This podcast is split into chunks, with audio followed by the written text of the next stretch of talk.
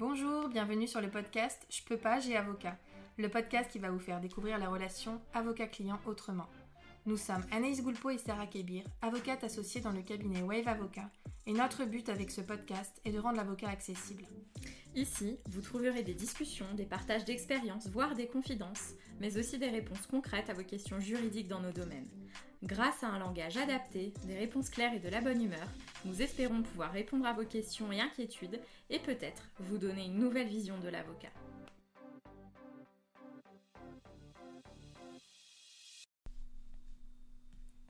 Bonjour à tous, aujourd'hui on va vous retrouver pour un podcast à deux. Donc je suis avec Sarah, ça fait un petit moment qu'on n'a pas fait de podcast ensemble et c'est un sujet je pense qui peut être intéressant euh, vu qu'on fait quand même pas les mêmes domaines, on pourra aussi avoir des exemples différents et des ressentis différents par rapport à ça.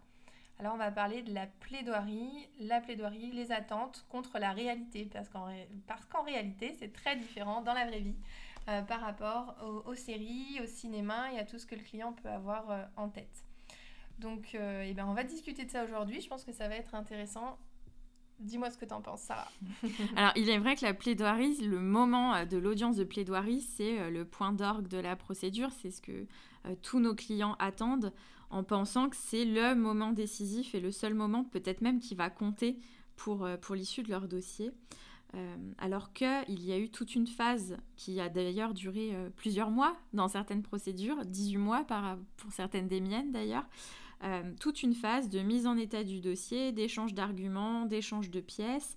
Donc euh, ce n'est pas forcément à l'audience que tout va se jouer.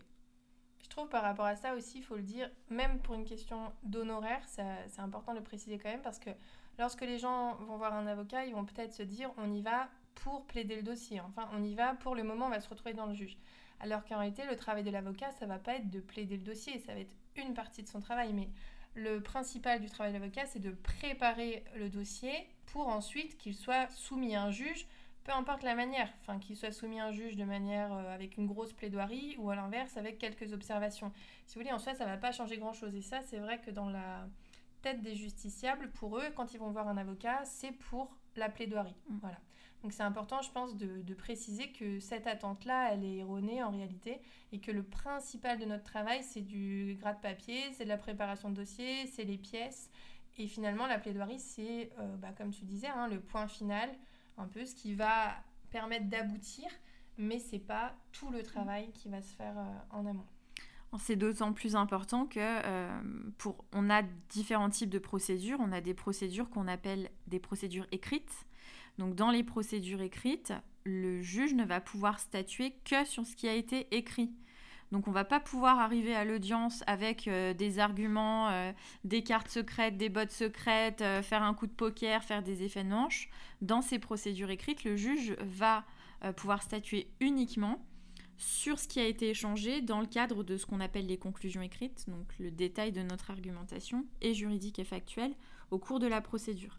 Par exemple, moi au conseil de prud'homme, euh, j'ai des procédures qui sont orales, mais à la fin des échanges de ces écritures, de ces pièces, par le salarié, par l'employeur, euh, le conseil de prud'homme va rendre une ordonnance de clôture, il va clore les débats. Donc quand on va plaider, on va pouvoir plaider que sur tout ce qui a été échangé avant cette clôture euh, des débats. Donc finalement, quand on sait ça, on peut relativiser l'effet de la plaidoirie, même si, tu vas pouvoir nous donner des exemples, euh, même si l'audience de plaidoirie reste importante parce que c'est le moment où on va pouvoir faire basculer des dossiers dans lesquels il y a un fort aléa, quand euh, il est important d'emporter la conviction. Mais le principal, ça reste quand même de ne pas négliger la préparation et la mise en état du dossier écrit avant. Oui, ça je pense que c'est aussi une notion importante. On en a déjà parlé dans le podcast à l'occasion de plusieurs podcasts différents. Sarah en a parlé en ce qui concernait la requête devant le Conseil des prud'hommes. Moi, j'en ai déjà parlé en ce qui concernait le renvoi. Euh, il faut savoir qu'on a ce principe euh, du contradictoire, c'est-à-dire que quand bien même il y a une plaidoirie, on ne peut pas garder euh, des choses sous la robe pour les donner lors de l'audience, pour essayer de, de faire basculer l'avis du juge en notre faveur. Voilà. On n'est vraiment pas dans cette notion-là, on est dans une notion très respectueuse pour que chacun ait les éléments de l'autre. Donc voilà, on va pas, même dans une procédure orale, c'est vrai que ça va vous expliquer la différence entre écrite et orale, c'est d'autant plus vrai avec une procédure écrite, mais même dans une procédure orale, on va pas sortir tout d'un coup euh, un argument totalement nouveau sans avoir prévenu l'avocat en face ou voilà. Donc on va quand même se ça va être moi, je dirais que pour le droit de la famille, souvent la plaidoirie, ça permet de raconter une histoire. Voilà, ça permet de mettre en lumière certaines choses, d'appuyer sur certains points, mais moins que euh, d'avoir des arguments euh, chocs ou des choses qui vont ressortir par là. Mm. Donc je pense qu'on peut peut-être essayer de dire un peu point par point ce, que, ce à quoi nous, on se confronte quand les clients nous demandent, parce que c'est évident, c'est logique. Ils nous demandent toujours comment ça va se passer, euh, l'audience, quelle est la posture à adopter, etc. Donc on peut peut-être revenir un peu sur ce qui revient le plus. La première chose, je pense, la première attente des gens, ils s'imaginent que euh, ça va être une grosse plaidoirie, que ça va durer très longtemps, que tout le monde va un peu, euh, un peu dans le sens euh, des procès d'assises, des procès, en droit pénal. D'ailleurs, on n'a pas fait de petits préambules par rapport à ça, mais nous, on vous parle bien sûr de notre exercice dans nos matières, sachant que notre cabinet ne fait pas du droit pénal. Euh, donc on ne va pas vous parler de, procès d'assises ou quoi que ce soit. Donc voilà, vraiment là on reste dans le civil ou social. En ce qui concerne la durée euh, des plaidoiries, ce qu'il faut savoir, c'est que euh, quand par exemple devant le JAF on est tous convoqués 20 dossiers à 9h du matin et que l'audience est censée se terminer à midi, faire tenir 20 dossiers en l'espace de 3 heures, il faut avoir conscience que ça ne va pas durer des heures. Voilà. Euh, le juge n'est pas là, malheureusement euh, ou heureusement, hein, ça c'est après c'est la vie de chacun, mais dans la réalité, le juge ne va pas prendre le temps euh, de vous connaître, il va pas prendre le temps de comprendre votre ressenti, de comprendre vos motivations. C'est pas du tout au moment de l'audience que ça se joue.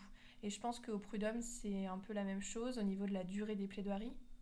C'est exactement le même fonctionnement. On a jusqu'à 7 dossiers, euh, en tout cas à Lyon, qui sont convoqués à 9h du matin et les conseillers prud'homo repartent à midi. Donc si euh, 7 dossiers, on a minimum deux parties dans chaque dossier, un employeur, un salarié, euh, il faut imaginer qu'il peut possiblement y avoir 14 plaidoiries. Donc effectivement, on va pas pouvoir, les conseillers prud'homo ne vont pas pouvoir consacrer une heure de plaidoirie à chaque avocat. Mm. Ça, c'est une certitude. Et ça nous permet peut-être de, de, passer sur un autre. Euh, Sachant juste par rapport à ça, quand on va dire aux gens, bah, ça va peut-être durer que 10 minutes, ça peut paraître un peu choquant. Mais alors, ça va peut-être durer une demi-heure, ça, c'est pas le prêt. Mais voilà, il faut quand même s'enlever de la tête que ça va euh, vraiment durer euh, longtemps. Mhm. Et par rapport à, l'autre attente, souvent, dans la même manière, les gens pensent que le juge connaît leur dossier avant qu'on aille devant le juge. Donc, par exemple, si on a transmis des conclusions, c'est assez logique, hein, puisque nous, on fait des conclusions à l'avance, donc c'est logique que le client ne comprenne pas euh, pourquoi ces conclusions ne sont pas parvenues au juge. Alors, ça dépend des juges. Certains prennent connaissance des éléments qu'on adresse avant. Certains se font même euh, des petits rapports. Moi, je sais que devant le juge des affaires familiales, ça arrive. Il y a des juges qui disent, bah alors voilà, vous êtes marié tant, vous avez tant d'enfants, voilà ce que vous avez demandé, voilà ce qui se passe. Donc, ils ont pris connaissance du dossier. Mais quand même, dans une grande majorité euh, des cas, le juge, quand on arrive devant lui, quand on s'assoit devant lui, il sait pas ce qu'il en est. Bien évidemment, si c'est un juge des affaires familiales, il, sait, selon l'audience, euh, si c'est un divorce ou autre, mais il ne va pas vous connaître, il ne va mm. pas connaître vos demandes dans le détail. Donc ça a quand même un impact. C'est effectivement, moi j'ai la même chose euh, devant le conseil de prud'homme. Hein. C'est J'insiste très souvent pour pas que mes clients soient déçus sur le fait que je vais pas plaider, je vais pas pouvoir plaider une heure. Euh, que les conseillers prud'homo ne connaissent pas du tout le dossier. Et ça, ça, nécessite qu'on soit extrêmement clair dans nos plaidoiries et extrêmement pertinente, extrêmement percutante, parce que euh, quand, euh, de la même manière, hein, comme toi Anaïs, je dis à mes clients, quand on va s'asseoir devant les conseillers prud'homo, ils ne savent pas si vous êtes le salarié ou l'employeur, si vous êtes en poste ou pas. Si vous venez parce que vous avez été licencié, si vous venez parce que vous demandez des heures supplémentaires, parce que vous êtes apprenti, ils savent vraiment rien. Donc comme tu le disais tout à l'heure, il faut qu'on leur raconte une histoire qui soit suffisamment claire pour qu'ils en retiennent un maximum de choses, euh, tout en étant pertinent et en complétant nos conclusions écrites. Le but c'est pas de relire les conclusions dont ils vont prendre connaissance après. Mais c'est important par rapport aux, aux attentes parce qu'il faut bien comprendre que en allant à l'audience, euh, le but, enfin, il ne faut pas considérer qu'en allant à, l'audience et qu'en assistant à la plaidoirie de votre avocat, votre avocat va tout dire dans les moindres détails. Mm. Ça va pas du tout être le cas. Il va donner un avant-goût de votre dossier au juge, lui expliquer plutôt la problématique et euh, quelle est la solution vers laquelle il doit aller, sans pouvoir euh, tout indiquer pour toutes les raisons qu'on a déjà commencé à évoquer, et la durée de l'audience, et le fait qu'il va prendre sa décision quelques semaines, voire quelques mois plus tard. Et je pense que par rapport à ça, il faut aussi se rendre compte du travail de l'avocat, c'est-à-dire que nous, quand on arrive à une audience, on ne sait pas du tout comment ça va se passer. C'est-à-dire que justement, selon que le juge ait déjà lu ou pas le dossier, selon ce que le premier qui parle va dire, parce qu'il y a ça aussi qui rentre compte, c'est-à-dire que euh, si on est demandeur, c'est-à-dire si on a euh, commencé nous la procédure, c'est pas la même chose que si on est défendeur, c'est-à-dire que si on se défend et que c'est pas nous qui sommes à l'origine de cette procédure. Donc quand on est en plaidoirie, celui qui plaide en premier, c'est celui qui a saisi le juge. Donc celui qui est en défense, bien évidemment, sa plaidoirie, elle va beaucoup dépendre de ce que celui qui a saisi va dire. Donc il faut aussi penser à ça, c'est que nous, on n'a pas des préparations de plaidoirie euh, comme par exemple ça peut être au pénal avec des, des, des enfin voilà, des, des, phrases très, euh, très développées, etc. C'est pas du tout le cas, ça va plus être une adaptation par rapport à ce que les uns et les autres vont dire.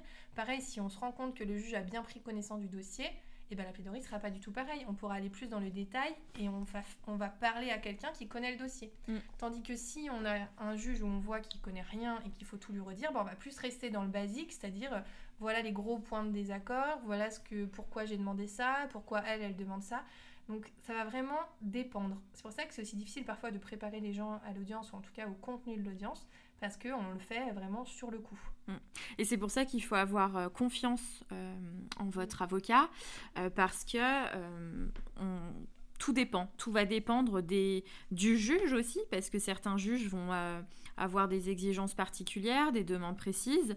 Donc la plaidoirie, on va la préparer vraiment euh, on va préparer le dossier en amont, mais euh, la, finalité de la plaidoirie, ça sera au moment donné, à l'instant T. C'est de l'impro. Voilà, c'est de l'impro, mais sur la base d'un dossier préparé et bien connu de votre avocat. Euh, s'il est 9h du matin et qu'il n'y a qu'un seul dossier, bien sûr, on va nous laisser plaider longuement. S'il est midi et demi, que l'audience a commencé à 9h, que le juge a encore une audience l'après-midi, déjà sa capacité d'attention, elle est moindre, et même pour nous, hein, pour tout à chacun, c'est normal, après avoir écouté des plaidoiries pendant 4 heures, à ce moment-là, il ne s'agira pas de plaider une demi-heure, mais plutôt d'être extrêmement pertinent. Et comme, euh, comme le disait Anaïs, c'est aussi en fonction des particularités des juges qu'on a en face de nous, parce que certains, ça peut arriver, vont avoir pris connaissance du dossier et vont poser, poser des questions très précises. Donc, ils vont pas vouloir euh, qu'on leur raconte l'exposé, ils en auront pris connaissance, ils diront juste, bah, sur tel élément, j'ai besoin de telle, euh, telle réponse ou tel éclaircissement. Donc, tout ça, c'est la raison pour laquelle il faut vraiment avoir confiance en son avocat euh, parce que il faut qu'il ait fait son travail en amont bien entendu mais il pourra pas arriver avec une plaidoirie toute prête rédigée avec grands effets de manche ce sera pas une pièce de théâtre ou un scénario mmh. rédigé par avance par rapport à ça, je, rebondis aussi, ça me fait penser, euh, par rapport à la confiance en l'avocat, il faut aussi savoir que chaque avocat a sa manière de voir les choses, a sa manière de plaider le dossier. Et de la même manière, euh, on peut se retrouver face à un avocat, par exemple en demande, qui va avoir une manière très différente d'aborder le dossier de la vôtre.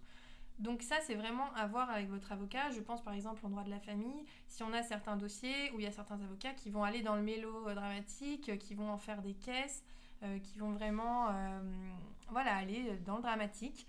Et à l'inverse, on peut avoir euh, quelqu'un en face qui va essayer d'être beaucoup plus réservé, de donner des éléments juridiques, de donner des éléments factuels qui vont peut-être emporter la, conviction du juge. Et donc ça, il faut vraiment en discuter avant pour pas avoir une espèce de déception par rapport à, à ça et à ce que va dire votre avocat. Et ce qu'il faut comprendre, c'est que vous, vous allez avoir une perception aussi différente de la chose, c'est-à-dire que euh, en, tant qu'avocat, on a la perception juridique aussi du dossier. Bien entendu, on raconte une histoire, que ce soit en droit du travail ou en droit de la famille, c'est la même chose. Euh, on raconte votre histoire, on a beaucoup d'affect quoi qu'il arrive, mais parfois, ce n'est pas parce qu'on n'a pas attaqué l'autre, par exemple, ou c'est pas parce que l'autre a dit quelque chose et qu'on n'a pas euh, répondu avec véhémence ou quoi que ce soit que ça ne va pas être entendu ou que c'est ça qui va faire pencher la conviction du juge. Donc ça, c'est vraiment quelque chose à, discuter avant à bien comprendre parce que c'est quelque chose euh, qui arrive très fréquemment. Il y en a un qui va dire bah il a fait telle chose. Par exemple, quelque chose qui n'aura rien à voir avec les débats. Hein. C'est tout à fait possible qu'on euh, parle d'un élément qui s'est passé euh, il y a 10 ans devant le juge et pour vous en tant que justiciable, vous allez vous dire bah à cause de ça, je vais en gros être puni par le juge et il va pas me donner ça alors qu'en fait juridiquement, il n'y a rien, il n'y a aucune conséquence à ce qui a été dit. Donc il faut vraiment discuter par rapport à ça, à chaque chose qui se, qui se passe. Les attentes sont différentes euh, en, ce point-là. Mm. Et ça participe du fait de, enfin, de la difficulté d'entendre ce qui est dit et de suivre les débats. Euh, et par rapport à ça, de la même manière, hein, il faut préparer l'audience avec, euh, avec son avocat et voir s'il n'est pas contre-productif, entre guillemets, d'assister à cette audience. Euh, on va prendre un exemple tout bête. Si, moi j'ai par exemple des clients qui ont été très bouleversés par des situations conflictuelles au travail, et pour certains c'est trop difficile d'être présent à l'audience et d'entendre ce que l'employeur va dire. C'est assez insupportable, insurmontable pour eux. Donc dans ce cas-là, il n'y a pas d'obligation d'être présent à l'audience et euh, rien ne sert de s'ajouter une, souffrance euh, en y venant. Donc il faut faire attention et à ce que... Euh, bah, il ne faut pas nécessairement répondre à tout, comme le dit Anaïs. Si la partie adverse soulève des, éléments qui sont mensongers, qui sont hors débat, le juge va de lui-même hein, l'apprécier il ne sera pas nécessaire de perdre du temps à répondre à ça et parfois même euh, ça peut être le jeu de la partie adverse. Hein. On a des dossiers où euh, la partie adverse développe des arguments pour un peu détourner l'attention du sujet principal et l'enjeu à ce moment-là c'est de rester focalisé et de rester clair sur la problématique juridique qui nous concerne pour euh, concentrer toute son attention et tout son temps de parole sur la démonstration du bien fondé de notre demande, sans euh, entrer dans le piège, tomber dans le piège qui est d'aller répondre sur des éléments qui n'ont rien à voir avec le dossier. Donc ça, il faut en parler avant, ne pas hésiter. Parfois, des personnes ont, une crainte en disant, bah, j'aurais préféré ne pas venir ou n'hésitez pas à poser la question. Dans certains dossiers, c'est important que, les, bah, que la personne concernée soit présente. Euh, dans certains dossiers, ça n'a pas d'incidence, donc n'hésitez pas à, vous en ouvrir auprès de votre avocat. Euh, ça ne pose pas de difficulté. Enfin, tout dépend, mais ça peut ne pas poser de difficulté que vous ne soyez pas présent parce qu'effectivement, il peut être dur d'entendre ce qui va être dit étant précisé que euh, la partie adverse, l'avocat de la partie adverse ne va nécessairement pas aller dans, dans notre sens et le rôle de l'avocat de la partie adverse, ça va être de contredire nos arguments. Donc voilà, il faut, euh, moi souvent je dis à mes clients, euh, quand je parle, vous m'écoutez et quand ce n'est pas moi qui parle, vous bouchez vos oreilles. Parce que le ressenti va être de garder plus facilement ce qu'a dit la partie adverse que ce qu'a dit votre propre avocat. Euh, ça, c'est, je crois qu'Anaïs le partage et peut-être même plus en droit de la famille d'ailleurs. Euh, on a constaté ce ressenti-là. Oui, énormément en droit de la famille, c'est-à-dire que euh, souvent la personne qui va être à l'audience va retenir ce que l'autre a dit et quand, quand on en discute, ils, ils sont même plus en mesure de dire ce que nous on a dit entre guillemets. Ça c'est normal, hein, je veux dire c'est humain quand on se sent attaqué, quand on est angoissé, on va beaucoup plus retenir le négatif que le positif. Et donc, c'est ce qui peut se passer en audience et c'est ce qui peut donner des ressentis d'audience euh, très négatifs, alors qu'en réalité, ça s'est euh, entre guillemets bien passé ou que la décision sera tout à fait conforme à nos attentes. Ça, c'est aussi une autre chose qu'il faut bien avoir en tête. Euh, ce qui se joue à l'audience, c'est pas ce qui va se jouer dans la décision. C'est-à-dire que parfois, on a des ressentis d'audience très mauvais. Et puis, lorsque le juge va prendre connaissance du dossier, des pièces, de la jurisprudence et de tout le reste, en fait, la décision va être tout à fait conforme à ce qu'on a demandé. Et à l'inverse, parfois, on a un juge qui, à l'audience, va un peu euh, donner l'impression de prendre position pour, pour, euh, pour l'un ou pour l'autre et faire totalement l'inverse dans, sa, dans, son, dans son jugement. Donc ça, euh, il faut bien garder en tête, en fait, que c'est une étape de la procédure, mais ça n'est pas l'étape clé, ou en tout cas, c'est pas forcément ce qui va déterminer mmh. ce qui va être décidé par le juge, et surtout, euh, ça reflète pas le travail de votre avocat, tout l'accompagnement qu'il va faire avec vous.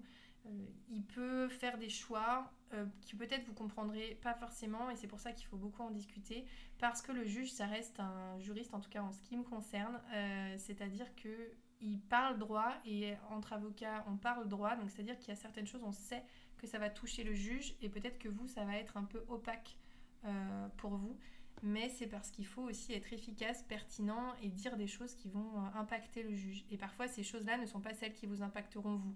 Vous préférerez, par exemple, qu'on parle de votre vie ou de ce qui s'est passé ou des griefs que vous avez envers l'autre. Mais si en tant qu'avocat, on estime qu'il vaut mieux euh, parler de votre situation, d'éléments très factuels qui vont avoir un impact, eh bien, ce sera voilà, un, choix, une stratégie à voir ensemble. Et ça, ça peut être rendu encore plus difficile, ce ressenti, quand on n'a pas le dernier mot. Hein, très souvent, on nous dit, ben oui, mais là-dessus, il aurait fallu répondre, il aurait fallu répondre. Ce qu'il faut savoir, c'est que l'ordre de parole, on ne le négocie pas euh, à pile ou face. Celui qui a saisi le juge parle en premier. C'est de manière assez logique, c'est lui qui va d'abord dire ce qu'il souhaite. Et ensuite, la partie qui se défend va parler en second. Ça va pouvoir s'arrêter là. Hum, d'ailleurs, euh, assez généralement, moi, devant le conseil de prud'homme, ça s'en arrête ici. Parfois, celui qui a saisi le juge peut répondre. Alors là, on va nous laisser 2-3 euh, minutes, pas plus. Mais en tout cas, c'est la partie qui se défend, celle qui n'a pas saisi le juge, qui aura le dernier mot toujours et en toute procédure. Donc ça, ça peut laisser un ressenti assez difficile parce qu'on se dit, ben, pourquoi? Ça, c'est des principes, on va pas faire de la théorie du droit euh, ici, mais euh, gardez à l'esprit que c'est celui qui se défend qui a le dernier mot à l'audience. Mais comme le disait Anaïs, c'est pas parce qu'on a le dernier mot euh, qu'on a gagné. Et c'est pas parce que le ressenti d'audience ou parce que le juge laisse l'impression qu'on va avoir gagné que ce sera le cas, parce que le juge va après l'audience, ne pas rendre sa décision tout de suite. Ça, c'est assez surprenant pour certains justiciables, hein, d'ailleurs. Euh, on va nous annoncer à ce moment-là, à la fin de l'audience, une date de délibéré, c'est-à-dire la date à partir de laquelle la décision va être rendue. Et ça, ça va pouvoir être repoussé de quelques semaines, voire de quelques mois. moi, d'ailleurs, devant le conseil de prud'homme, j'ai rendu de décision un an après. Et pendant ce délai-là, euh, les juges vont prendre connaissance du dossier. Euh, donc, pendant l'audience, ils prennent des notes. Et ensuite, ils confrontent ça avec ben, tout ce qui a été échangé, euh, l'argumentation écrite, les pièces, tout ce qui a été échangé pendant toute la phase préalable à l'audience, toute cette phase de mise en état. Et donc, pendant, ce, pendant toute cette phase de délibéré, le juge n'a pas de contact avec les avocats, pas de contact avec les parties. Il va euh, prendre connaissance et analyser tout ce qui a pu être échangé pour rédiger, pour rendre sa décision finale. C'est ça. Donc il faut vraiment avoir aussi ça en tête pour minimiser un peu l'importance de la plaidoirie, c'est-à-dire que potentiellement le juge ne va reprendre votre dossier que plusieurs semaines après avoir écouté euh, les plaidoiries des avocats. Donc autant vous dire, euh, sachant que dans la même matinée il en aura entendu 20, sachant que dans la même semaine il en aura entendu 100. Euh, donc il faut quand même aussi avoir ça en tête. On n'est pas dans une prise de décision immédiate. Et donc ça a forcément un impact sur ce qui doit être dit au moment de la plaidoirie et sur sa longueur, etc. Mais après vous avoir dit tout ça, vous avez peut-être l'impression qu'on est en train de vous expliquer que la plaidoirie, ça ne sert à rien. Et c'est pas le cas non plus. On voulait euh, vous rassurer euh, sur l'importance de la plaidoirie. Euh, c'est pas le seul moment décisif, mais ce qu'on voulait aussi vous dire par là, c'est qu'il faut prendre très au sérieux tout ce qui se passe avant. Et quand on vous demande des pièces, quand on vous demande des précisions, quand on est en recherche d'éléments, euh, il faut être assez réactif aussi à ce moment-là et peut-être aider vraiment votre avocat à constituer le dossier parce que ce qui se passe en amont est important. La plaidoirie va pouvoir dans certains cas être décisive, comme euh, je le disais tout à l'heure, donc je le reprécise parce que c'est important, euh, dans les dossiers où il y a un fort aléa ou dans les dossiers où on a une appréciation factuelle importante. Parfois, juridiquement parlant, la solution nécessite qu'on apprécie les faits. Et l'appréciation des faits, ben, c'est assez, ça peut être subjectif. Donc, dans ces hypothèses-là, la plaidoirie va être importante parce qu'il va s'agir de convaincre. Euh, et parfois, il va s'agir de convaincre avec que des éléments factuels, donc sans éléments juridiques. Donc, dans ces hypothèses-là, ben, on va vouloir plaider un peu plus longuement, alors que dans certains dossiers, on pourra être plus bref. Donc, vraiment, c'est à géométrie variable.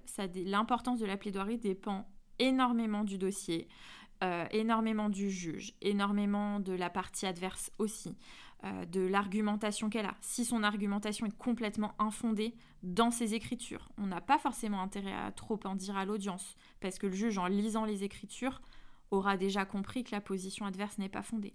Euh, tout va dépendre des circonstances. S'il est 9h du matin que tout le monde a l'esprit vif, ou s'il est midi et qu'il y a eu six plaidoiries qui ont ennuyé le juge voilà, tout dépend d'énormément de choses. Voilà, la plaidoirie reste importante. Mm, et donc, euh, il faut quand même euh, la prendre bien évidemment au sérieux. Et ce qui va se passer en plaidoirie aura un impact, mais ce ne sera pas le seul impact. Voilà, je pense que c'est ça qu'on veut que mm. vous reteniez aujourd'hui. Je crois qu'on a fait le tour de la question. Si vous avez des questions, bien entendu, vous pouvez venir nous les poser sur nos différents réseaux, sur Internet, nous envoyer un mail. Enfin voilà, on est toujours disponible pour échanger avec vous. Et eh bien, on vous remercie. Et puis à bientôt. À bientôt. Merci d'avoir suivi ce podcast. Pour nous soutenir, n'hésitez pas à nous laisser une note et un commentaire sur les plateformes de podcast. Vous pouvez également nous retrouver sur les réseaux sociaux, Facebook, Instagram, LinkedIn et YouTube. N'hésitez pas également à nous laisser vos commentaires et avis. Nous vous laissons tous les liens sur les notes du podcast. À bientôt.